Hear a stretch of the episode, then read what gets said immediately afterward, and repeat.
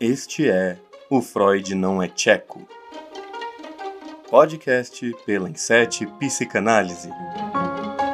Com Henrique Tiago e Tabata Maranhão.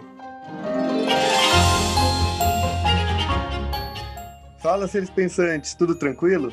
Eu sou o professor Henrique Tiago, psicólogo clínico, docente e seu anfitrião neste podcast da Insete Psicanálise, O Freud Não é Tcheco.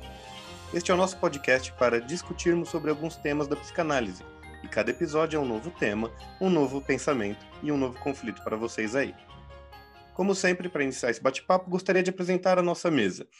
Estamos aqui com a psicóloga Tabata Maranhão, diretora deste podcast. Tudo bem, Tabata? Tudo bem, Henrique? Boa noite. Boa noite a todos. Boa noite, aliás, bom dia, boa tarde, dependendo do horário que vocês estão ouvindo. Para a gente aqui é noite, né?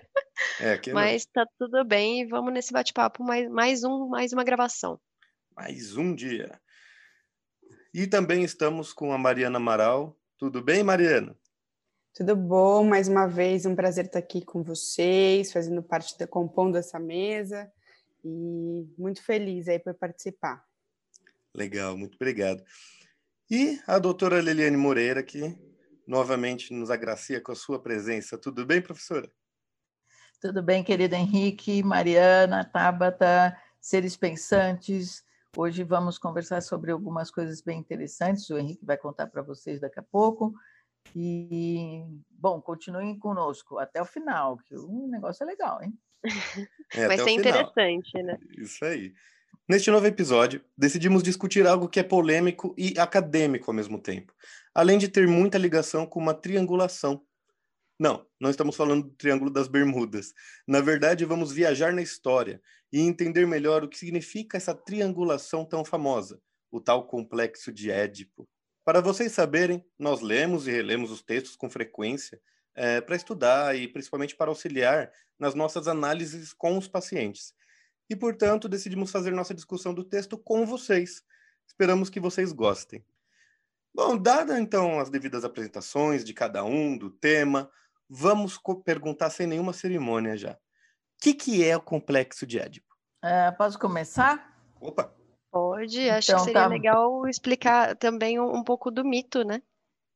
Então, o, o, eu concordo plenamente contigo, Tabata, até para poder depois fazer a correlação com, com um conceito teórico uhum. da psicanálise uh, freudiana. É, o mito de Édipo é um mito que conta a história de Laio, rei de Tebas, que teria sido, teria sido, ou, ou eu vou contar no sentido de assim, ele foi avisado por um oráculo sobre um, um destino dele né, que, que era o seguinte: ele seria assassinado pelo próprio filho, que se casaria com a sua esposa, ou seja, com a mãe né, da, da própria criança. Bom, uh, o que acontece dali por diante é a tentativa de Laio de escapar desse destino quando o filho dele nasce, que é Édipo, uh, ele o entrega para ser morto. Na verdade, a, a forma da morte foi pendurar o menino, o bebê, né, a criança, ele era um bebezinho, pelos pés. E daí vem o nome Édipo, pés inchados. Nossa, essa dos pés inchados eu não sabia. Eu também não sabia. É. E, e, ele é encontrado, na verdade, ainda vivo, por, o, pelo, por um outro rei de uma outra cidade é, que o adota. Uhum. Anos depois, o próprio Édipo vai a um oráculo e esse oráculo diz: Você matará seu pai, casará com sua mãe. Ele acreditando que o pai dele e a mãe dele eram aqueles pais, é? com quem ele que, que, o haviam criado, resolve fugir daquele lugar. É? E ao fugir daquele lugar, ele uh, para escapar desse destino, no caminho, né, numa das estradas que ele está caminhando, ele é quase que atropelado por um, na época não é carruagem, né, mas era um, um meio de transporte lá do rei de, de, Tebas, do Laio, que era de fato o pai biológico dele.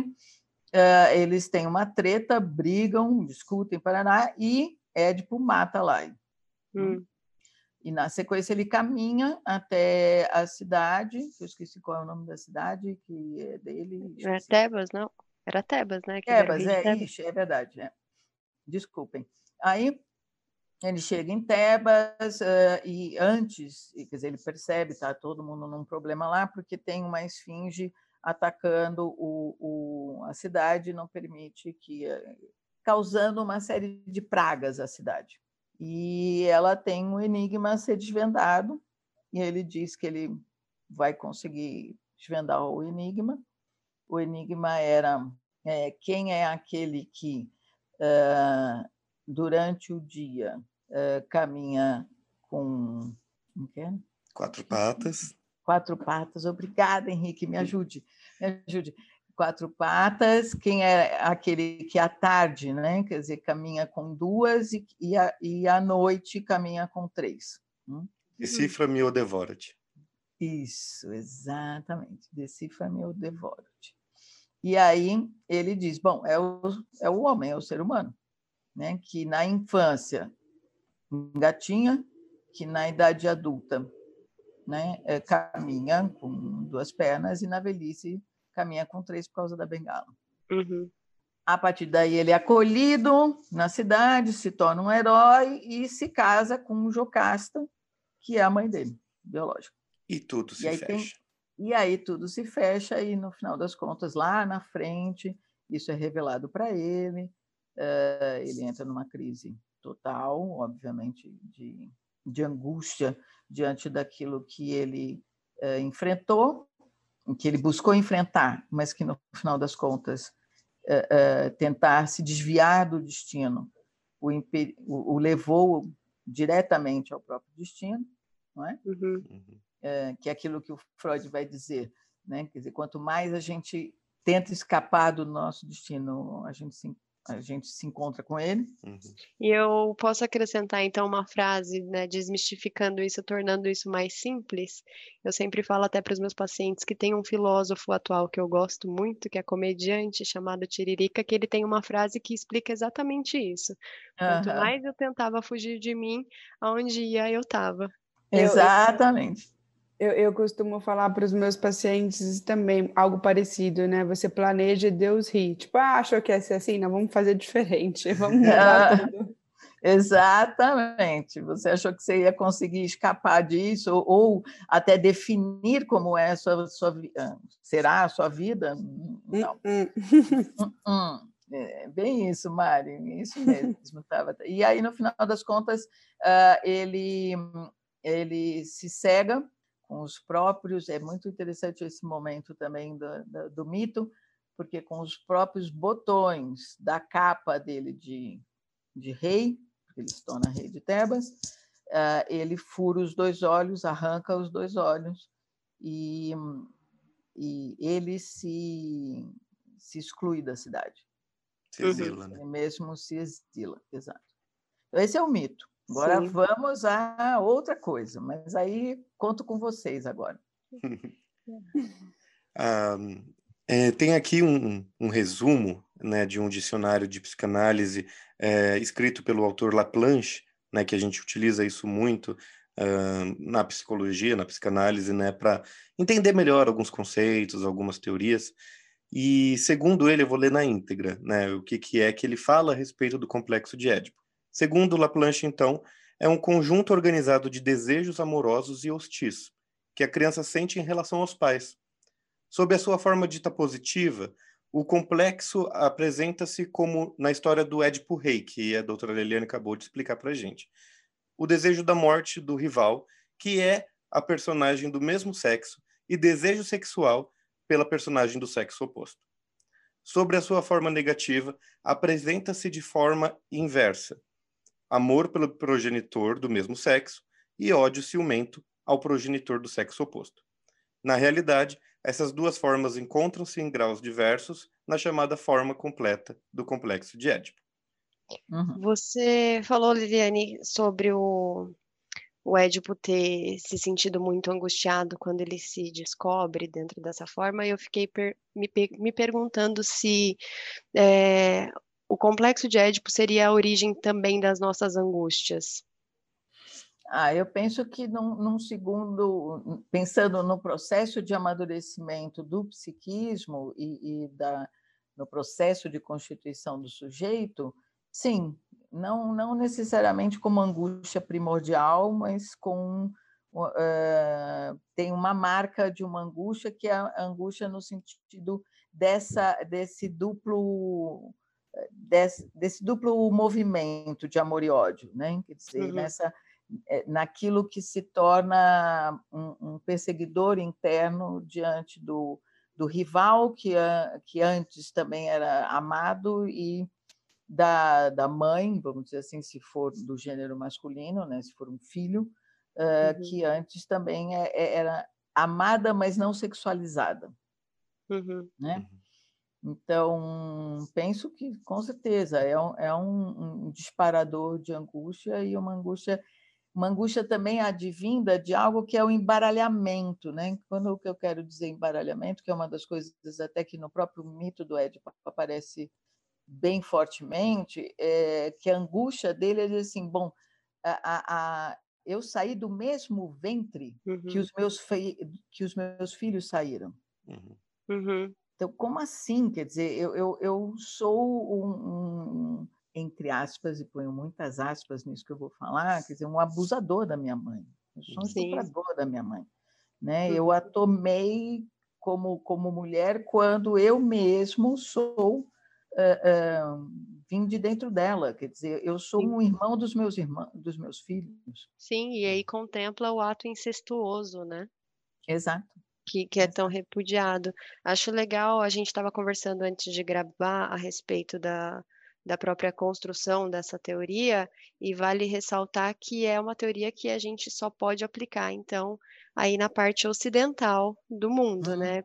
Na parte uhum. oriental, a cultura é completamente outra, é diferente, a gente não, não, não pode se basear por isso. Acho que deve ter outras formas de analisar, mas não somente baseada no complexo de Édipo, né? Claro, Eu acho claro. Também falar, Tabata, que não só no, no mundo oriental, né? Mas, por exemplo, pega uma tribo aqui do Amazonas, né? Uma tribo bem é, fechada neles mesmos, é, vai ter outro processo, né? De compreender a família, de compreender os impulsos e tudo mais, porque isso uhum. foi algo que a sociedade ocidental criou, mas que não uhum. atinge claramente todas as culturas ainda, né? Estamos falando de uma forma geral, da, da forma com que a psicanálise ocidental acontece, inclusive com a gente aqui do Brasil. É, eu Sim. concordo plenamente, viu, Henrique? Até porque o conceito de família em algumas tribos, sejam elas, elas as nossas brasileiras ou da América do Sul, até da, na África, os aborígenes na Austrália e coisas que tais, o sentido de família muitas vezes é comunitário. Todas aquelas mulheres são mães, todos aqueles homens são pais, uhum. né? Então, essa, esse conceito de, de, de tríade, vamos dizer assim, de pai, mãe, filho, e, e a, a, parte né, do espaço comunitário, coletivo, é, é, é, algo muito marcado no Ocidente, e aí o próprio mito do Édipo advém da Grécia. Uhum. Então. Eu, eu, eu acho que é legal também falar né, que, assim, uma coisa que eu pensei, na verdade, eu quero abrir para discussão. Uhum. A gente não foge do nosso destino, né? Isso daí já está bem claro. Legal. Não foge. Uhum. Naquela época do mito, os dois maiores crimes que poderiam existir era o incesto com a mãe e o assassinato do pai. Então quer dizer que Édipo ele peca, faz os dois, né? né? Duas vezes. É tipo pecado dobrado é, crime uhum. dobrado. Então, era o maior tabu que poderia existir naquela época. Lógico que ainda hoje é bem ruim, mas naquela época é, outras coisas eram ok, essas eram absurdas, né? Uhum. E aí a gente pensa, e eu quero pensar com vocês. Ele teve esse destino desde que ele nasceu. Ele não escolheu isso. E ele teve aí traçado para ele que ele deveria cometer os dois maiores crimes que a sociedade da sua época poderia cometer. Ok. Da época atual também, né? É, também, mas né, eu tô pensando de lá que, que era as únicas coisas mais fortes de todas. Uh, mas o que, que é que ele poderia fazer? Ele não pode fugir do destino, mas então ele está predestinado a ser um criminoso? Sim, eu acho que o ponto que você está querendo levar seria para para a dissolução disso, né? Para como e... que ele se sai a respeito disso. E eu acho importante a gente então começar destacando essas três fases, né, do, do Édipo, do, dos três tempos que o Freud determina que aconteça o Édipo, né? O primeiro tempo seria o momento inicial em que a criança ainda é muito ligada à mãe. Então, pensando vamos criar aqui na nossa fantasia uma família doriana, a princípio. Pai, mãe e filho, né? E, e um menino para facilitar aí o exemplo. Então é uma fase em que a criança está muito ligada à mãe, ela não enxerga, ela ainda enxerga a mãe como uma extensão dele mesmo, naquele processo de conhecer o mundo, né? Então a criança conhece tudo através da boca, ele vai conhecendo o corpo da mãe através do seio, do tato. Seria essa daí a, a primeira fase inicial na qual ele começa a reconhecer o desejo dele pela mãe, o desejo pela mamada, pelo carinho, pelo holding, né, pela, pelo colo. Vide aí o que aconteceu agora há pouco com a Mari, né, quando acontece um né? problema né? com, com o filho, né, o filho chora, enfim, ele vai procurar esse primeiro recurso de acolhimento. Não só fazendo mais uma observação do que você está falando, eu tenho um, um filho que está bem na, na, na, fase do complexo de Édipo, então uhum. posso dar exemplos claramente. Eu, eu, quero, esses, eu quero esses exemplos porque a, a, gente vai, vai ilustrar bastante, né? Então, essa seria a primeira fase do, do complexo de Édipo, na qual a criança começa a, a fantasiar um desejo pela mãe. E é, é importante deixar marcado que é um desejo não necessariamente sexual, de sexo como nós adultos enxergamos o sexo hoje, né? É um desejo por impulso, é um desejo libidinal de satisfação, investimento, né? de satisfação, né? Então é dessa ordem. Na segunda fase, uh, a gente já tem o pai, né? O Freud acaba explicando que o pai ele passa a ser uma figura presente e proibidora muitas vezes. É, que aí a gente vê no cotidiano, que é o pai que vai dando limite. Então a criança briga dentro de casa, a mãe fala: "Eu vou contar para o seu pai, eu vou vou te deixar do castigo", ou o seu pai vai chegar e vai conversar com você. É quando a mãe começa a inserir na criança essa ideia de que o pai vai ser uma figura que vai fazer às vezes algum mal. A e não necessariamente. né? É, a gente vai, vai entrando na ameaça da castração. Não, aqui em é. casa é. é assim, eu vou chamar seu pai, hein? Resolve. Resolve. Tá, mas só para o pessoal, os seres pensantes entenderem, o que é castração? A gente vai chegar lá. É, é, mas, calma, mas castração calma. é um processo que acontece que faz parte da, da, dissolução do complexo de Édipo. Mas para a gente chegar na castração, a gente precisa entender aí a terceira fase, né? Tá, mas antes da gente entrar no terceiro tempo, Tabata, é interessante a gente pensar que essa introdução do pai é, é, é uma introdução a partir da mãe, certo? Sim. Então, há um momento de necessidade dessa mãe de se distanciar deste filho seja ele uhum. filho ou filha, né? de sair daquela fusão inicial necessária e começar a, a resgatar o seu lugar de mulher, de trabalhadora, disso e daquilo. Então, Col eh, eh, colocar o pai on, né? Por o pai na ação. Exato. Sim. E que não quer dizer que o pai não estivesse ali, mas ele estava muito mais como apoio a essa mãe. Quando eu digo apoio, não é que ele ah, não troca a fralda, ou só tá... não, ele está ali presente. Mas uhum. ela, a mãe, começa a introduzir este pai num sentido de dizer assim: existe um mundo para além de mim que precisa ser conhecido por você, meu filho ou filha. Né? Uhum. E esse mundo é o mundo dos limites e das condições. Na relação uhum. de fusão com a mãe, a criança não tem condições certo? Porque é de fusão. Uhum. De fusão, não. É uma relação de fusão. Então, é de união, é de mistura. Uhum. Então, uhum. não tem uma definição, uma delimitação de corpos ou de, de, de pessoas distintas. Uhum. Trazer o pai para dentro disto, que é o primeiro tempo do Édipo, é dizer assim: eu, eu, eu vou me separar, me distinguir de você e você vai conhecer outras outros corpos, outras é, relações. É, é, é, mais ou menos assim, professora, me corrija se eu estiver errada. É, você está lá na simbiose, na simbiose não, na extensão com o bebê. Aí entra a terceira pessoa, então aquele espaço do bebê ainda fica mais restrito, porque aquele mesmo espaço são é, fica ocupado por três pessoas, né? Então ele é perde isso. o espaço dele. É isso, exatamente isso, exatamente isso. Esse é o ponto, é, é, é a marca desse segundo tempo, que ainda não é castração. Então, eu só, eu só quis fazer essa, esse parênteses, né, vamos dizer assim, porque limite não necessariamente a castração, condições também não necessariamente a castração ainda. Uhum. Né? É, é, aquilo que o Winnicott vai dizer na, na, na compreensão dele teórica, uh, de que o pai é a parte dura da mãe. Uhum. Tá? Sim, faz sentido. É, e aí, então, né, isso que, que você falou, né, acrescentou tudo isso, a gente entra, a partir disso, a gente entraria na, numa terceira fase, né, da, do complexo de Édipo, que é quando a criança já atinge uma fase de maturidade, ela passa a reconhecer o outro como um, um terceiro habitante na relação, porque de início, como foi dito, é uma relação praticamente simbiótica, eu e o outro, somente duas pessoas, e quando o pai integra esse dois, a gente tem então o que a gente chama da tríade, né?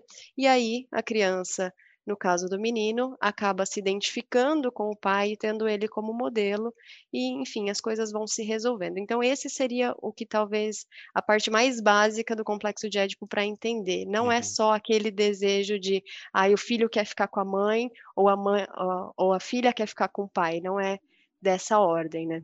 Exatamente, porque a gente está falando de desejos, né? E, e, tem muita coisa que leva a isto. Então tem que passar pelas fases, tem sim e aproveitando então o gancho, né? Agora há pouco eu fui limitado por vocês, por, pelas minhas mães aqui presentes, de falar da castração, mas agora está no momento certo. Sim, eu acabei... Foi castrado, Henrique? Uh, não, não fui castrado, eu fui limitado. Ah, exatamente. Muito bem, muito bem. Bem diferente. Muito. Vamos então falar sobre a castração mesmo e até explicar né, por que eu fui limitado e não castrado. Gente, o que, que então é a castração e qual é a necessidade dela dentro do, do complexo de Édipo? Então, Henrique, já que você abriu a pergunta, como a gente está se baseando aqui no, no roteiro, né, com, com, base no Laplanche, quem não tem, tenha, é um manual, um perfeito dicionário dos termos psicanalíticos. Uhum. Então, para elucidar um pouco o exemplo, né, de, estudo acadêmico e depois a gente desmistificar, eu vou ler na íntegra. Então, o complexo de castração é, é um complexo centrado na fantasia de castração que proporciona uma resposta ao enigma que é a diferença anatômica entre os sexos. Então, as crianças ficam ali se questionando a, a própria diferença anatômica, o uhum. fato de o menino ter um pênis ou a menina ter a ausência dele, porque até então nem isso é denominado para a criança, né? Tipo, não, a gente não tem o nome vagina para isso, é somente a ausência de pênis. Uh, essa diferença é atribuída à amputação do pênis na menina, né? Então, como eu falei, é ausência apenas. É a fantasia a da criança sobre isso. Isso. Uhum, uhum. A, estra- a estrutura e os efeitos do complexo de castração são diferentes no menino e na menina. O menino teme a castração como realização de uma ameaça paterna em resposta às suas atividades sexuais, surgindo daí uma intensa angústia de castração. Na menina, a ausência do pênis é sentida como um dano sofrido que ela procura negar, compensar ou reparar. O complexo de castração está em estreita relação com o complexo de Édipo e, mais especialmente, como função interditória e normativa. Uau! Uhum. Eu tenho um comentário. Já. Vai lá, vai lá, vai lá, oba. Já que a gente estava falando sobre a cultura ocidental e tudo mais, até essa posição falocêntrica, ou seja, pênis centrada, né, que a gente tem na nossa cultura, ela vem da cultura ocidental mesmo, né? Então é estranho a gente falar, nossa, mas por que o pinto é tão importante para para todo mundo, né? Na nossa concepção do que, que é uma família, uma sociedade, enfim. É porque. Pera, perdi o ar. enfim. Porque ah, é, é assim que foi construído, né? Os grandes poderes, ah, o sistema patriarcal, ah, as formas de que o homem tem o poder, é o poderoso, é o centro da família. Então, por isso que há a posição falocêntrica na nossa sociedade, né? Então, é estranho oh, oh. falar, tipo, ah, por que o menino tem medo de perder o pinto e a menina fala, tipo, ah, eu já perdi, agora eu tenho que reparar, colocar algo no lugar? Porque a sociedade foi criada assim, infelizmente, aqui do se nosso gente, lado. Se a gente pensar no, no, no, mito que a, que a professora falou, né, o rei, o rei é o símbolo, né? não ninguém fala da rainha, né? É. Quem tem o pênis é o rei, né? Uhum. Ele matou o pai, né? Ah, desculpa, professora, mas acho que é legal não, até retomar o, o, o, mito, que assim, é, ele matou o rei. Tá, ele poderia acontecer várias coisas, mas o que, que ele acontece com ele? Ele ganha o prêmio de casar com a rainha. Alguém perguntou para a rainha? tornar rei. Né? Mas alguém perguntou para a rainha se ela queria casar com tal? Aham. Uhum. Então Exatamente. isso até no próprio dizer, mito.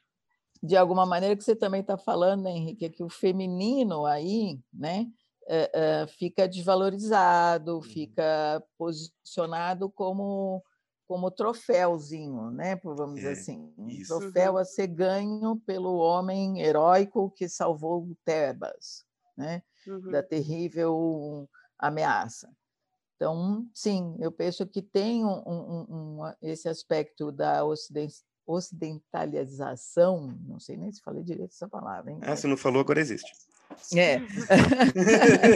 é, é, não é? Quer dizer, de, de, da posição falocêntrica mesmo, do, do, que eu penso que, assim, aqui ali, em, em algumas culturas, isso existe, né? Quer dizer, existe uh, culturas uh, uh, não necessariamente ocidentais que têm também um, uma reverência ao falo mas não falo uh, associado necessariamente à presença ou ausência do pênis. Isso é muito interessante, uhum. né? A gente ter esse cuidado, né? É, uhum. Uma outra coisa que eu pensei, eh, se vocês me permitirem dizer, é que assim uh, são conceitos teóricos, né? O complexo de Édipo e o complexo de castração. Eu uhum. costumo brincar com, com os meus uh, estudantes, né, com quem estuda comigo, que complexo de Édipo não tem perninha. né? Ou seja, não, não, é um, não é gente, isso é um conceito teórico para explicar uma, uma, uma, uma fase, né? Uma fase, isso, e um conflito específico de uma fase que é a mudança da fase de latência para a fase fálica. Isso. É um símbolo, uhum. é uma forma simbólica. Isso. Uhum. E uma busca explicativa uhum. do que acontece nesse momento. Sim, porque até outras sociedades não conheço para poder falar, mas podem ter outras explicações que não sejam centradas no falo. Exato, uhum. exatamente. É, historicamente, né, o, falo, na verdade, é a representação do poder. Então, quando eu, eu, também penso que quando a gente fala do complexo de Édipo, a gente também está falando de uma potência, né? Não necessariamente da mulher ter um pinto, mas é, um pinto aqui, lesse pênis. ah, pinto não é palavra. Não necessariamente a mulher ter um pênis, ter alguma coisa entre as pernas, mas ter a própria potência, que é como a gente encontra a nossa própria reparação. A gente se descobre potente de outras formas, né? Que é o que o feminino, o feminismo busca, né? Uhum. Sim, total. Dá, dá potência para quem nasce naturalmente, praticamente sem potência, né? Tanto é, geneticamente falando, Castrada. porque a gente não nasce com um pênis, quanto socialmente, como o Henrique colocou, de uma construção social. Né? Então, tudo que representa algo pontiagudo, algo que fere, é potência. Então, a gente tem armas, a gente tem espada, a gente tem representações gigantes de obelisco que representam grandes poderes e são sempre uhum. falos, né? Uhum. A é. própria patente do exército, né? Aquelas setas sempre para cima, uhum. o, que é, o que é representado da mulher é uma seta sempre para baixo.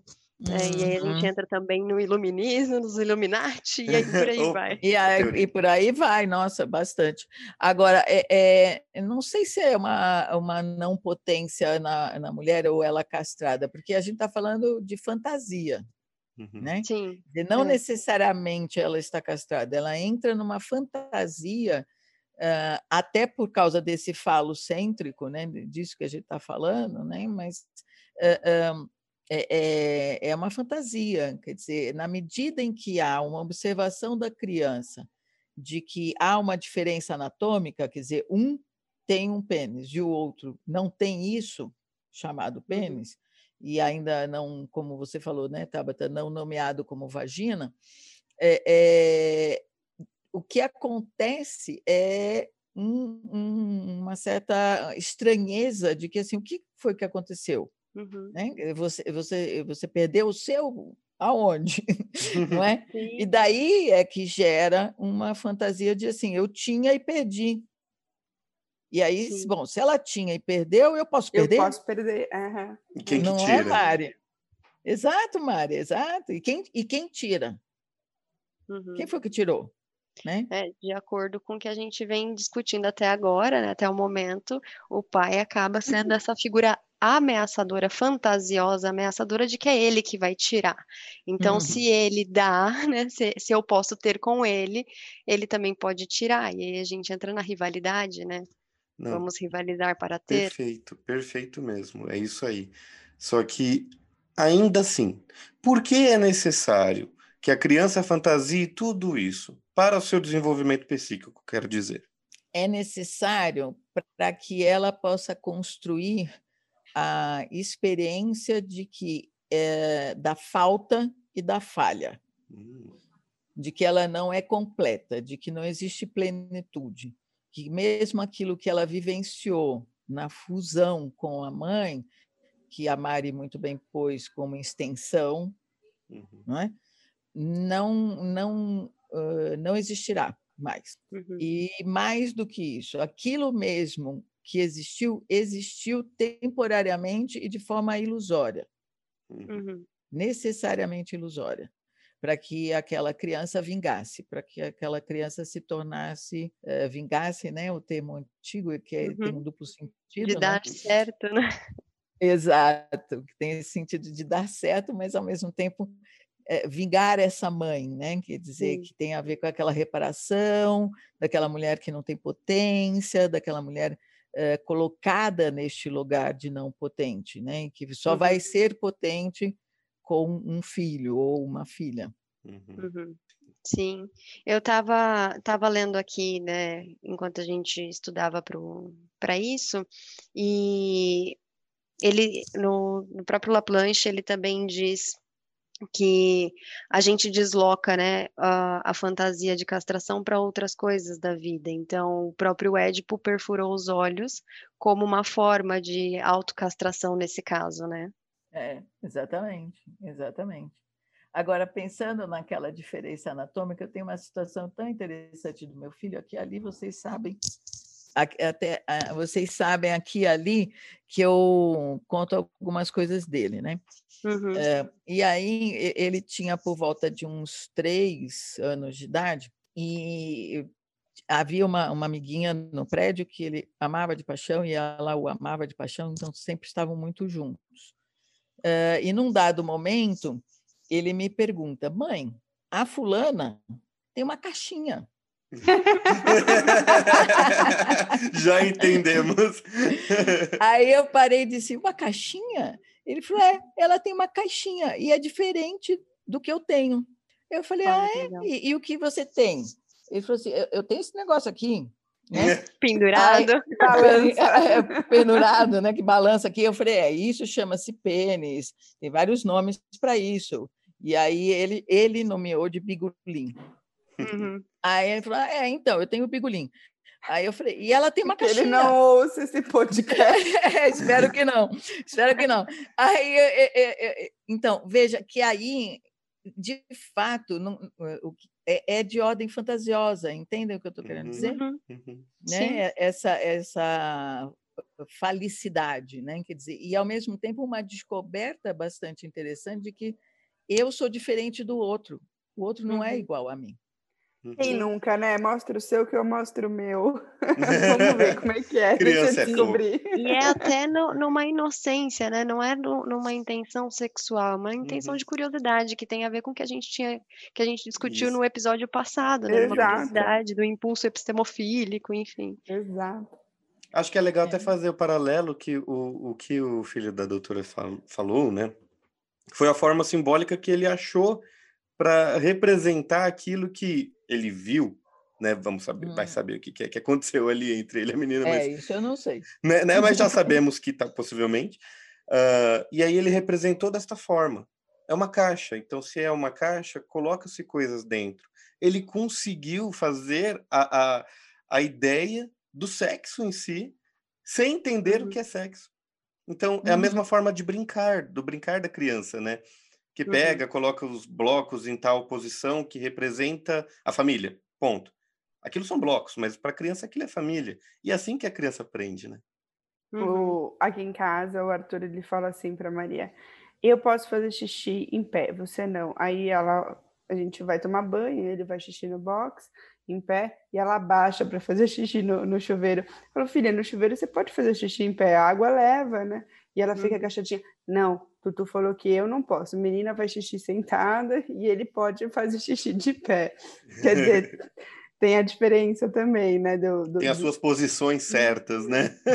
Não deixa. Mulher assim, homem assim. É, o que também é meio que cultural, né? Hoje também tem uhum. um movimento muito forte do, de, de homens falando sobre fazer xixi sentado, porque higienicamente para o ambiente do banheiro é melhor, e também tem toda uma educação de você enxugar o seu bigolim que também tem a ver com higiene, mas Sim. isso entra muito no, nessa, no que o Henrique levantou da bola, da construção social, de uma masculinidade, de, de um patriarcado, de uma estrutura voltada aí falocêntrica, né? Que o homem só pode fazer xixi de pé. Não, o homem pode fazer xixi sentado também, não muda nada e não afeta em nada a masculinidade da pessoa. Né? Nada, mas. E digo é... mais Pode, pode falar. falar. Não, não, quero saber. Você faz xixi sentado em pé? Digo mais, ele foi tão enfático que agora a gente quer saber. Como assim, digo mais? então vamos lá, digo mais. Que tem, né, o que a Tabata falou, de que os homens agora também fazendo xixi sentado, porque o que tem, gente? Mas eu vi uma coisa que vocês vão ficar bem curiosos depois de pesquisar no Google, que é um instrumento que as mulheres usam para colocar na vagina e fazer xixi em pé. Já vi, é um copinho, é tipo um, é um copinho. copinho. Sim. Ah, um copinho de papel que você pode comprar. Carnaval. Se usa muito no carnaval para você fazer igual homem. Então ele, ele, ele é meio que como se fosse um funil, só que de, meio que de comprido na horizontal, que você acopla no meio das uhum. pernas e aquele aquele Parece falo um pênis, né? vai, direciona. Não, eu só vou corrigir uma coisinha, tá? Você falou fazer como homem. Não, vamos desmistificar isso. Fazer em pé. Ponto. Fazer em pé, verdade, verdade, tem razão. E até porque fazer como homem a gente também faz, né? A gente não faz com o que o homem tem, mas a gente mas faz. faz né? Verdade. É claro, porque também Exato. faz xixi, né? Excelente correção. Eu acho que é até legal isso que a gente está discutindo, porque olha só como a gente começou a falar de coisas pessoais, a gente começou a falar a respeito da, uh, da posição masculina feminina, uh, literalmente, né, para fazer xixi até. E, e isso está tão enraizado na gente que a gente acaba trazendo, né, da, da nossa experiência. Então, isso só mostra que o complexo de Édipo realmente existe e acontece, é real dentro da nossa sociedade, aqui no Brasil, pelo menos, né? Ah, em São Paulo, pelo menos, dentro da cidade de São Paulo, pelo menos, né? Vamos deixar bem, bem fechadinho, né? Bem, bem delimitado. Bem delimitado, perfeito.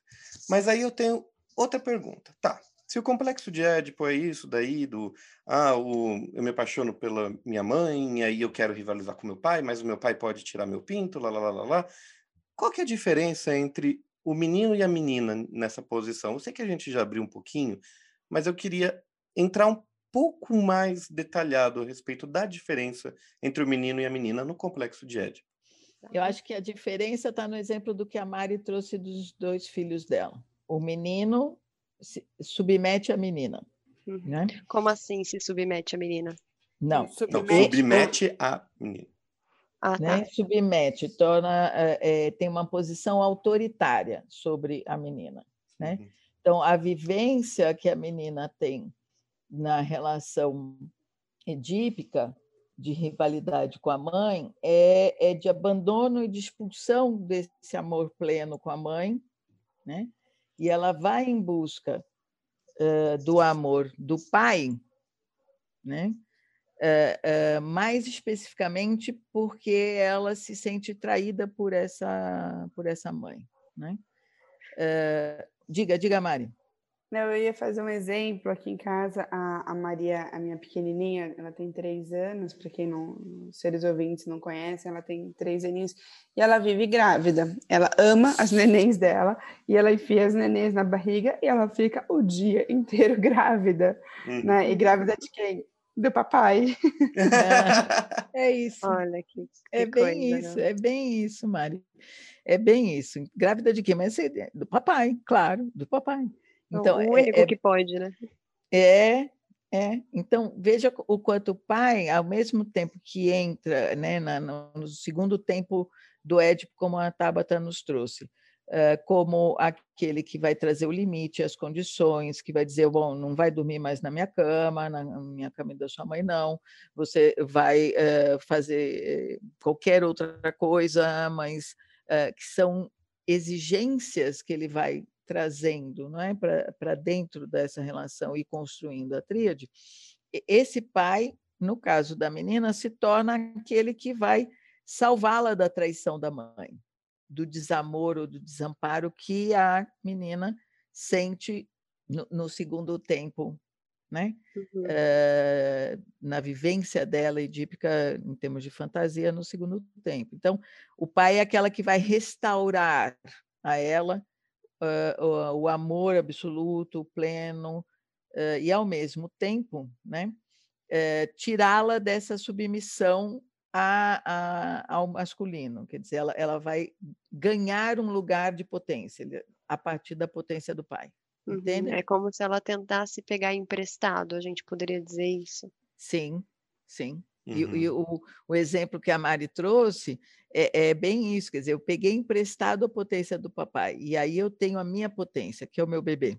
Uhum. Sim, que é uma das potências que eu vou dizer que supostamente, porque eu acho que isso vem sendo desconstruído quando a gente fala da maternidade, né, do instinto materno, de nasce uma mãe, nasce um filho, nasce uma mãe, que hoje a gente sabe que não é bem assim que funciona, senão a gente não teria filhos abandonados, né? É, e, e- e dentro dessa fantasia da, da criança, para ela, a potência é gerar um filho, né? A- Só a mãe pode gerar, então é uma potência única e exclusiva da própria mulher, gerar, criar, dar vida. Então essa é a potência que talvez a criança busque também, né? Por isso que ela pega emprestado com o pai, não necessariamente no sentido sexual, mas no sentido de poder gerar também a partir dele, né? Uhum, uhum. É, Legal. e e nisso é interessante que você está falando, me veio uma lembrança, eh, num momento de, de- do texto do, do próprio Freud, que ele diz que Édipo não sofria de complexo de Édipo, porque ele atua, ele faz o incesto, Uhum. ele comete os crimes de assassinato e de incesto, né? Sim. o, eh, o complexo é, é complexo de Édipo porque é fantasioso, Uhum. porque é da ordem Uhum. dos impulsos de amorosos e de, de ódio, Destrutivos, né? né? destrutivo, de rivalização. Então, o Édipo não, não sofre de complexo de Édipo, não é? Esses Mas- dias, Diz, diz, perdão, esses dias o Arthur virou para mim e falou assim: eu estava com o tripé gravando os vídeos do YouTube, que a Tabata trouxe o tripé aqui em casa, ele virou para mim e falou assim: Mamãe, se você morrer, eu posso ficar com ele para mim? Né? Deus. Tipo, olha, não quero que você morra, mas se você morrer, posso brincar, né? Tipo. É, posso ter isso que te faz potente, né? Eu posso ter a sua potência, então Uhum. também tem, tem aí a, a rivalidade com a, com a mãe também, né? Quer dizer, e, e eu penso que isso que a, que a, que a Tabata também estava trazendo, que assim, não é só flores a maternidade, Uhum. nada de só flores. Né? pelo contrário, né? Mais espinho do que flores. Mas a É. gente ama do mesmo jeito. Claro, porque a gente enfrenta a- a- os espinhos e, e- e as pétalas das flores também, né? Vamos dizer assim. Sim, com certeza. Perfeito, perfeito, gente. Depois dessa explicação maravilhosa da doutora Leliane e, e dos exemplos muito bons da Mariana, né, que está vivenciando isso na pele, né? É. Não é? Eu fiquei pensando, qual que então seria um complexo de Édipo, entre aspas, diferente? Onde isso que a gente está falando, né? Ah, acontece com toda criança, acontece com toda criança. Tem algum momento onde isso não acontece ou acontece de uma forma diferente? É, eu penso que, pelo que a gente tem discutido até então da, da nossa cultura, não tem aonde não aconteça. A gente vai ter o- os termos como complexo de Édipo invertido, complexo de Electra, que vão dizer do complexo de Édipo por si só, né? E o complexo de Édipo invertido, né? Se, se, o complexo de Édipo, pensando de novo naquela família doriana, mãe, pai e filho, é quando o filho começa a se identificar, é, é, a se a rivalizar com o pai para poder ficar com a mãe e depois que ele passa por esse processo, ele se integra e passa a se identificar com o pai e desejar um objeto feminino, né? Desejar uma mulher que não necessariamente a mãe seria uma forma do complexo de Édipo. Para a menina acontece da mesma forma, só que o contrário. Ela passa começando a rivalizar com a mãe, posteriormente ela se identifica com a mãe e passa a desejar um objeto de amor masculino. O complexo de Édipo invertido seria o que a Liliane falou agora há pouco, da rivalização da menina com a mãe. Então, ela passa a rivalizar, aliás, de uma rivalização com o pai pelo amor da mãe. Então, ela, ao invés de se identificar com a mãe, ela se identificaria com o pai para ter esse amor. E o menino a mesma coisa, né? Uhum. É, e é, e é, importante lembrar, não é, Tabata, que isso é uma conceituação uh, uh, do Freud em 1900 e lá vai pedrinha, né? E que nós hoje temos na própria psicanálise outras concepções bastante diferentes em relação ao homoerotismo, não é? Uhum. Uh, então, é um, é essa, essa ideia de inversão, essa ideia quase que de que está implicado, na qual está implicado um desvio, né? não é mais algo pensado por nós psicanalistas. Atualmente, uh, atualmente avançamos nisso uh, integralmente, né? Uh, e não só por uma questão da moral ou da ética, mas da questão de, de fato, conhecer e mais profundamente as, as escolhas amorosas, né? Uhum. E uhum. que uma coisa é, é, que essa escolha amorosa por um homem, de um homem por um homem, ou de uma mulher por uma mulher, que as escolhas amorosas dos seres humanos, vamos dizer assim, né, não uhum. estão pré-definidas única e exclusivamente por um por um é, é, por essa concepção né, por um do conceito Ed. um conceito que é na fantasia da criança é isso isso isso uhum. ele está lá mas ele não necessariamente impõe uma, um, uma, um único modo de dissolução uhum. Entende? E, e, nem impõe a orientação sexual de ninguém, né? A gente está falando isso uhum. da ordem do simbólico, do, de como que isso se dá nas relações, porque é, é importante a gente estudar o complexo de Édipo, a gente vai falar um pouco mais para frente, mas tem a ver, o, o Freud, ele, ele pensou isso também pensando em todas as relações no nosso dia a dia. Então, isso uhum. é o que uhum. acontece na infância, acontece novamente na adolescência de uma outra ordem e vai definir como nós nos relacionamos amorosamente com as pessoas, mas não necessariamente é, vai definir a nossa orientação sexual. Mas ao longo da nossa vida, a gente vai viver situações. É, triangulares, né? Nós viveremos a nossa tríade, às vezes, rivalizando com a nossa chefe, discutindo com o nosso chefe, uhum. aqui mesmo entre nós, e, e tudo isso também é marcado por um lugar de perda que você falou lá atrás, né? Um lugar e uma posição de excluído, né? Uhum. Perfeito. Eu queria também comentar que, assim, apesar de eh, tudo que já foi explicado, também é legal deixar que, assim, uh, Freud não era homofóbico. Era uma forma com que ele entendeu naquela época, igual a doutora falou, uh, e, e, tem casos, né? Teve até uma carta que ele escreveu a uma mãe que buscava o tratamento é, analítico do filho homossexual para que Freud curasse-o. E ele disse exatamente isso: não há cura, porque ele não está doente. Uhum. Então, é, uhum. apesar do nome Édipo invertido, né, que é bem pesado, não necessariamente ele encarava isso como uma disfunção, mas sim talvez uma outra forma do próprio Édipo, de ser dissolucionado, né? Henrique, é, você falou isso e me surgiu uma dúvida, fiquei aqui pensando, tem, tem diferença da faixa etária da, da classificação do complexo de Édipo para Melanie Klein e para o Freud, não tem? É, se eu não me engano, o Freud é de 4 a, de, de quatro a seis anos, é isso? Não sei, me, me confirma se é isso. Então, é, para o Freud é entre quatro e cinco anos, e para Klein isso é muito mais anterior, né? por volta uh, de um ano e meio, dois anos. A, a diferença, uh, tanto para um quanto para outro, nesse sentido, uh, é que a Klein, obviamente, tá, estava trabalhando, e, e, ela é a, a psicanalista que, que instaura né, a, psicanálise com crianças, e ela trabalha com as crianças pequenas. Né? Uhum. Então, ela faz uma observação muito mais clara do que o Freud. O Freud não trabalhou com crianças. Ele não atendia crianças. E não né? atendia, ele nem objetivou esse modo de atendimento.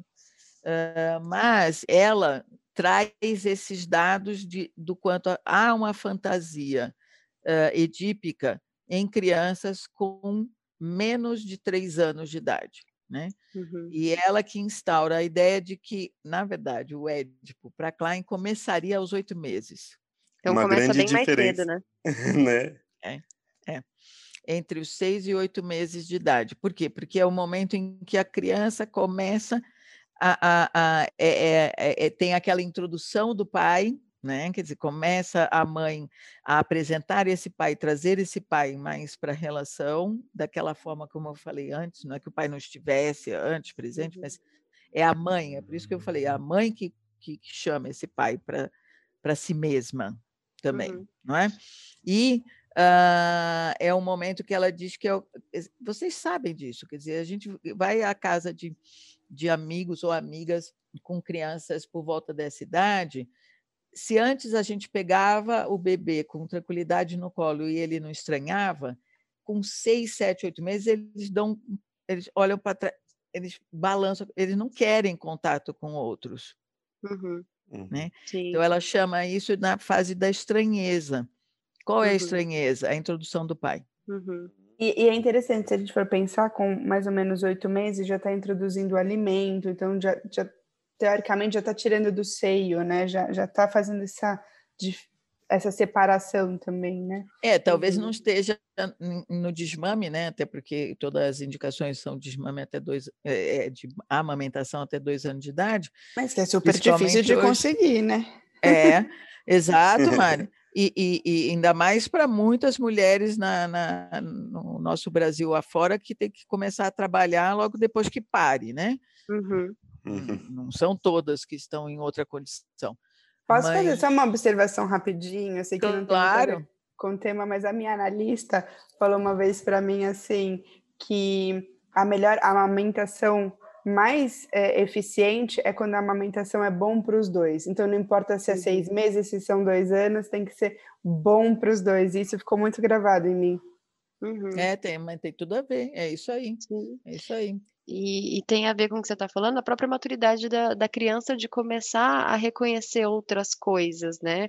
Então, ela começa a conhecer outros sabores, ela começa a interagir com outras pessoas, e então ela já tem uma compreensão maior, ela já está mais durinha, né? Ela já fica sentada num colo, então ela também passa por um processo de amadurecimento fisiológico, digamos assim.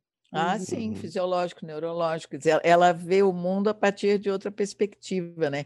A perspectiva de um ser deitado num berço é completamente de um ser sentado, não? Uhum. uhum. É diferente, né? Opa! Para um bebê, essa diferença é muito grande. Né? Sem dúvida. Ou é uma outra perspectiva, então é, é um amadurecimento mesmo. Mas, gente, pensando, né, então, tudo que a gente falou, surge a dúvida qual que é a importância do complexo de Édipo? Mas pensando não no que a gente já respondeu, porque sim, percebemos que é importante por conta do simbolismo, do amadurecimento, do desenvolvimento da criança, tanto psíquico quanto faz uma parte também do físico. Mas o que, por exemplo, com um paciente adulto, a gente pode encarar dentro de um processo analítico ou complexo de Édipo e qual a dificuldade que o paciente pode ter por conta de um complexo de Édipo mal resolvido? É, eu, eu falei um pouco anterior, e então eu retomo esse assunto e deixo para a Liliane concluir com sábias palavras, mas é, como foi dito, o, o Freud ele, ele postula tudo isso, ele desenvolve tudo isso para poder é, explicar e compreender melhor o nosso inconsciente e como a gente se relaciona com as demais pessoas ao longo da vida.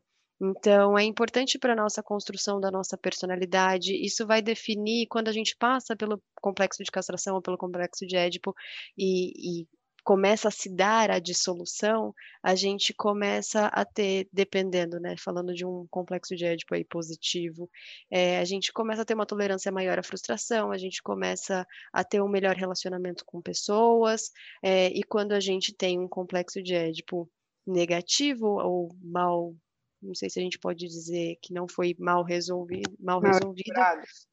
mal elaborado, a gente pode desenvolver ciúmes patológicos, a gente desenvolve brigas e, e baixa tolerância à frustração, a gente não consegue lidar com a falta, a gente está sempre buscando ali uma completude inicial, como a Liliane havia dito anteriormente, de estar em, em, simbiose, a gente passa a ficar nessa fantasia de que a gente vai ter essa completude um dia que não tem, até porque a gente nunca teve, e aquilo que a gente teve na infância foi uma fantasia de, de perfeição, e não foi perfeito, né? Eu acho que essa, esse momento da dissolução do, do complexo de Édipo, ele traz os limites para o teu para o teu inconsciente. Então, por exemplo, entra o seu superego ali e aí ele vai vai permanecer tendo essa, essa estrutura do que pode, o que não pode, do que foi é, foi os limites que foram implementados nessa nessa fase e ele perpetua. Então, eu acho que ele é fundamental para isso, para que você não, não seja um adulto onipotente e, e achando que é, ou violento, ou querer passar acima da, das regras de uma sociedade. Não sei, faz sentido isso que eu estou falando ou, ou uhum. não? Totalmente, totalmente sentido está em conexão com o que a Tabata acabou de dizer, né? Uhum. E com a própria compreensão uh, uh, do Freud em relação ao ético, quer dizer, instaura um limite, instaura uma castração, instaura o encontro com, com a alteridade, né? Então, portanto, é um momento também da criança se encontrar com o outro como alteridade, como diferença, e como uma diferença fundamental para que ele lide com as diferenças no mundo externo, vamos dizer assim, as diferenças no mundo e as diferenças dele próprio. Não somos iguais o tempo inteiro, somos pessoas também em constante transformação. Então, isso uhum. que você fala, Mariana, e, e, o que a Tabata também trouxe a partir da pergunta do Henrique, é, é muito importante da gente poder perceber que é um, um, uma busca, é, é, uma marca, vamos dizer assim, o, o Édipo, o complexo de Édipo e a castração e o complexo de castração, ah, num sentido dessa diferença inicialmente enquanto falta e falha, e depois enquanto diferença e alteridade, que nos coloca em direção às transformações que todos nós vamos viver no processo de amadurecimento. Uhum. A diferença de. No... Eu sou uma pessoa hoje completamente diferente da pessoa que eu fui ontem. Esse uhum. ontem, obviamente, que tem um tempinho aí, né? Mas não somos, bem. estamos, né? Exato, estamos. Então, é, é, é, pensando na pergunta do Henrique, é, é, essa a função, né? Quer dizer, abre, tira a, a, a cada um de nós de um, de um eu autocentrado, né? Uhum. nos tira do narcisismo, na verdade, não é? Sim. E nos uhum. coloca numa posição de encontro com o outro, que uhum. vai nos dar um trabalho do cão para o resto da vida. Sempre, né? Sempre a gente está ali em todas as relações. É, a gente às vezes não suporta a posição do excluído, às vezes a gente está ali. É, me veio a imagem de um bezerro berrando por leite, né? Alguém berrando por atenção. Então, uhum. todas as nossas relações são baseadas e permeadas aí pelo complexo de Édipo, né? Uhum. Perfeito. E até o que a Leliane acabou falando, eu lembrei do, da finalização do vídeo do Flávio Rossi, né, uh, no Elucidário Psicanalítico, né, que ele gravou a respeito do narcisismo, que ele fala: o amor não deve ser para si e sim para o outro. É, eu gostei Uhum. tanto dessa última frase dele, porque acaba até englobando essa parte, né, de que assim que a gente aprende a amar o outro. Uhum. Uhum, exato, é bem isso. Lindo, né? É lindo. lindo, é lindo. Né? Quer dizer, então, o, o- o- a dissolução do complexo de Édipo é a descoberta do objeto de amor. Uhum. Uhum. Né? O amor a si não basta para estarmos no mundo. Precisamos amar o, o outro. Isso não tem nada de moral em termos bíblicos, amar o, o próximo, mas ali Uhum. tem uma forma também de nos chamar para este lugar, não é? Uhum. nos chamar para um lugar do coletivo, do, da comunidade. Eh, e, obviamente, que não é só o amor, existem. O ódio atravessa e transpassa esse amor o tempo inteiro, né? as invalidades, Uhum. as destrutividades. E, e eu penso que tem um outro aspecto que é importante, que é a possibilidade da gente criar referências que Uhum. perpassa pelas identificações. Né? Uhum. Então, eu gosto disso, não gosto daquilo, ou gosto disso em mim, eh, ou não gosto disso em mim, não é só, como eu disse, no mundo, mas também consigo mesmo. Quantas frases a gente não escuta, né? Ah, quando eu tiver meus filhos ou quando eu tiver minha família, eu vou fazer diferente dos meus pais, né? Uhum. É, é Uhum. exatamente isso. E, e eu acho que, que é esse amor que, que, que você falou, professora, mas também é um amor entendendo que é imperfeito, que não, né? É um amor imperfeito, vai ter suas falhas e tá tudo certo, né? Uhum. Faz parte, né? É isso aí, Sim, é isso aí. porque nó- nós somos um misto de impulsos, né, com uma pitada de, de ódio e, e muito amor. Então a gente tá, em- a gente tá o tempo todo afetado pelo outro, né? E afeto lê-se pela palavra mesmo, afeto, de afeição, de sentimento. Então eu sinto ódio de vocês, eu, eu amo vocês. É o tempo Uhum, é todo, claro. né? A, a gente não, não é amigo 100% do tempo.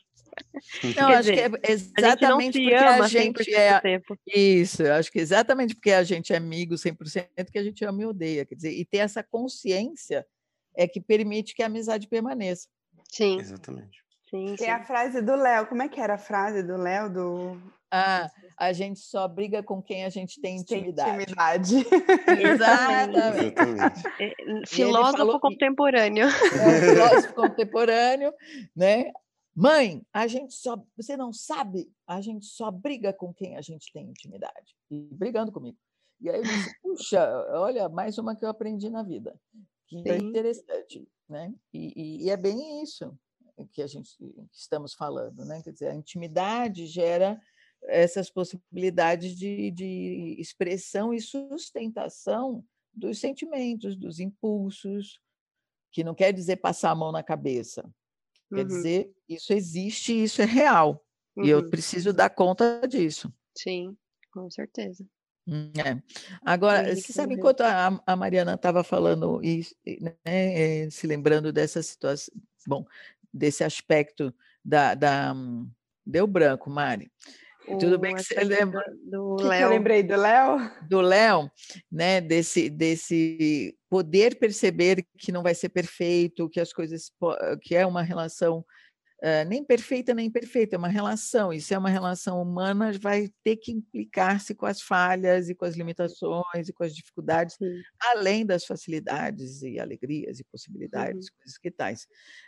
Aí eu fiquei pensando que tem um outro aspecto interessante disso que a gente está conversando, que é ah, a gente é, é- é- é também a, a- a dissolução do, do complexo de Édipo e do complexo de castração é a, a partir do complexo de castração é essa marca de que assim eh, eu passo a ser um ser potente. Eu não sou mais onipotente e também não preciso estar na posição de impotente. Né? Quer dizer, há uma potência, há uma possibilidade, eh, e ela é parcial. Quer dizer, a própria ideia de potência eh, implica numa parcialidade, né? em ser parcial, não total nem absoluta.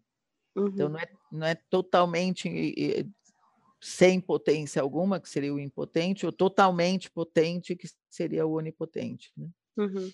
É da ordem da realidade, né? Um princípio de realidade, do que é possível, do que não é possível, do, dos meus limites, da, da minha capacidade de lidar com as coisas, né? Uhum. O, que não, o que não nos impede de aprender e se descobrir até mesmo num processo de análise, para entender por que, Uhum. que a gente age como age. Exatamente. Acho que a- o melhor resumo para tudo isso é, é a partir desta fantasia do complexo de Édipo que a gente entende e, e internaliza a realidade. Seria isso? Exatamente. Ah, perfeito. Olha, essa frase, ó, essa frase devia ir para o prefácio de um livro. Irá. Henrique, Opa, e- e- breve. anota, Henrique, já Vamos começa por patentear. aí. Ou então vai o seu, um texto seu no blog. Fechou. no nosso site. blog. Fechou, fechou. Com certeza. né? Gente, tem tanta coisa ainda que a gente precisa abrir, que seria a, a frustração, de onde ela vem, para onde ela vai, a, a triangulação, realmente, qual que é a posição do excluído, ah, onde isso leva. Tem tanta coisa que a gente ainda pode falar a respeito do complexo de Édipo, que a gente só passou assim o pincelzinho. Ainda tem muita coisa para passar. E ó, eu falei pincel, mas não pensando no, no, no falo. Não tá? falo. Ah, será que não? Dá uma Confere. É pinceladinha. interessante aqui. pensar que a gente não tem nenhum objeto de escrita que não seja fálico, não. Olha, interessante mesmo. Ah, tem sim, o teclado. Ah, o teclado, fato, é verdade. É verdade, mas É. né, pensando numa forma tradicional, não tem mesmo, né? Enfim. mas infelizmente teremos que encerrar este nosso episódio de Freud não é tcheco pela Insete Psicanálise. Ah, não, Ah. não, não. Mais, mais. Haverão mais. Bis. Acalma, acalma-te. Como diria o Didi, né? Acalma-te. Acalma-te. Ha- Haverá Adorei. outros. Este é o nosso limite. Não castrarei ninguém. Oba, que época, da legal. Ótimo. Legal. Gente, eu, eu me impressiono muito, como sempre que discutimos a respeito disso, é, desse conceito que foi construído lá em 1910, há 110 anos atrás, parece muito atual ainda, né? Com as devidas proporções que a gente até acabou comentando, mas sim, ainda Uhum. acontece, a gente vê isso no, na- no nosso consultório analítico, a gente vê isso no dia a dia, igual a Mariana, igual a doutora Liliane falou a respeito do filho dela. Então, ainda é muito real. Vale refletir, seres pensantes, que a intenção não é patologizar ou estigmatizar as pessoas a partir da teoria, mas sim tentar compreender o funcionamento do nosso inconsciente. E para isso, gostaria de encerrar nosso bate-papo com uma frase que eu achei muito interessante de Melanie Klein. De fato, não podemos traduzir a linguagem do inconsciente para a consciência sem emprestar-lhe palavras do nosso domínio consciente. Uau! Isso completa aquilo que eu, Eu falei, né? acho- O prefácio do livro. sem, Aham. sem a gente compreender os símbolos, a gente não compreende, a- não compreende a realidade. E é isso. Quero agradecer muito a presença de todos, a disponibilidade, principalmente a parceria. Ah, muito obrigado, então, a todos aqui.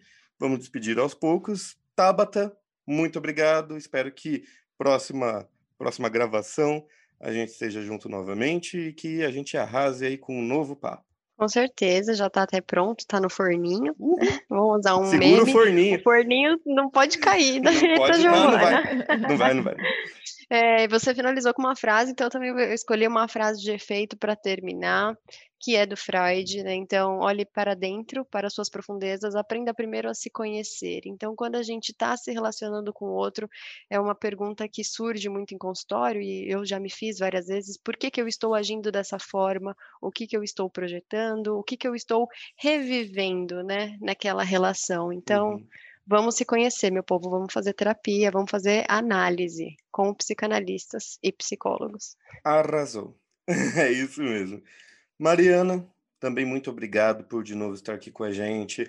Venha mais vezes, venha mais vezes, Uhum. menina. Vamos lá conversar bastante. Você tem exemplos tão bons. Quero você na próxima, hein? Combinado, Henrique. Para mim é um prazer estar aqui. Eu vou, eu vou ressaltar o que a Tabata disse, né, sobre a análise, a importância da gente se conhecer e fazer uma análise bem feita. E eu também vou deixar minha frase, então, para complementar isso daí. É, Esconder-se é um prazer, mas não ser encontrado é uma catástrofe, do Winnicott. Então, bora a gente se conhecer na análise. E antes da gente terminar, só queria te dizer que eu recebi alguns feedbacks de paciente, de, de pessoas conhecidas que estão ouvindo o Freud não é tcheco e estão adorando. Então, assim, vamos divulgar, vamos compartilhar, vamos deixar os comentários, porque é importante para a gente poder é, dimensionar o quanto a gente está chegando, o quanto está sendo legal para as pessoas e seguir em frente aí com o nosso projeto. E direcionar o conhecimento, né? Que é o principal Também. objetivo, desmistificar o conceito que parece ser tão difícil. e é, né? É, uhum. e, e é difícil, não é uma coisa tão simples de entender, mas que esse é o grande objetivo nosso. É isso aí. E, né, como sempre, a, Mariana fazendo o alto jabá maravilhoso, faça mais. é perfeito, né? Perfeito. Doutora Liliane, também é sempre um prazer, você sabe, é, a gente adora você aqui, você sempre traz conhecimentos maravilhosos, não que já não tivesse trazido para a gente, mas agora trazendo para todos os seres pensantes, aí disseminando essa grande sabedoria. Muito obrigado novamente por estar aqui com a gente. Obrigada, Henrique, Mariana, Tabata. Uh, ao Freud não é tcheco. Quando construímos essa ideia, construímos pensando exatamente em compartilhar conhecimento, em troca de ideias, em conversas, em diálogos. Uh, a frase que, que eu pensei uh, para esse momento de encerramento é uma frase do livro uh, David Copperfield, do hum. Charles Dickens. Sim. E a hum. frase é a seguinte: Se serei autor da minha própria história, as próximas páginas dirão. Uau! E, e eu gosto, eu li esse livro quando eu tinha acho que 12, 13 anos de idade. Desde então me marcou não só o livro, mas essa frase que eu usei até no é, como uma das dos meus prefácios para a minha tese de doutorado. Porque eu penso que é exatamente isso o que a gente está falando quando a gente está falando de complexo de Édipo e de complexo de castração, né? Quer dizer, uhum. ser autor da própria história, uhum. constituir-se como um sujeito com, com potência e com autoria. Eu faço a minha história. Se apropriar. Eu não estou, subme é, eu não estou submetida a um destino. Uhum. Perfeito. Maravilhoso. Isso até, até conclui, né, muito lindamente aquilo que a gente discutiu, como fugir do próprio destino terrível, do trágico, mito. né? Não, não fugimos, mas a gente pode achar um meio melhor de conviver com ele. Exatamente. Análise. Análise! Análise! gente, muito obrigado novamente, de verdade. E vocês, seres pensantes, estão convidados para nos acompanhar em nosso site em www.inset.com.br. Lembrando que Inset tem dois T's. E também nas redes sociais. Todos os links e textos utilizados para nossa discussão serão referenciados na descrição do YouTube e do Spotify. Muito obrigado por terem ouvido até aqui mais um episódio de Freud Não é Tcheco. Até semana que vem. Um abraço, um beijo e vários insights com a Inset. Dá tchau, gente! Tchau. Tchau. Até a próxima. Tchau, queridos.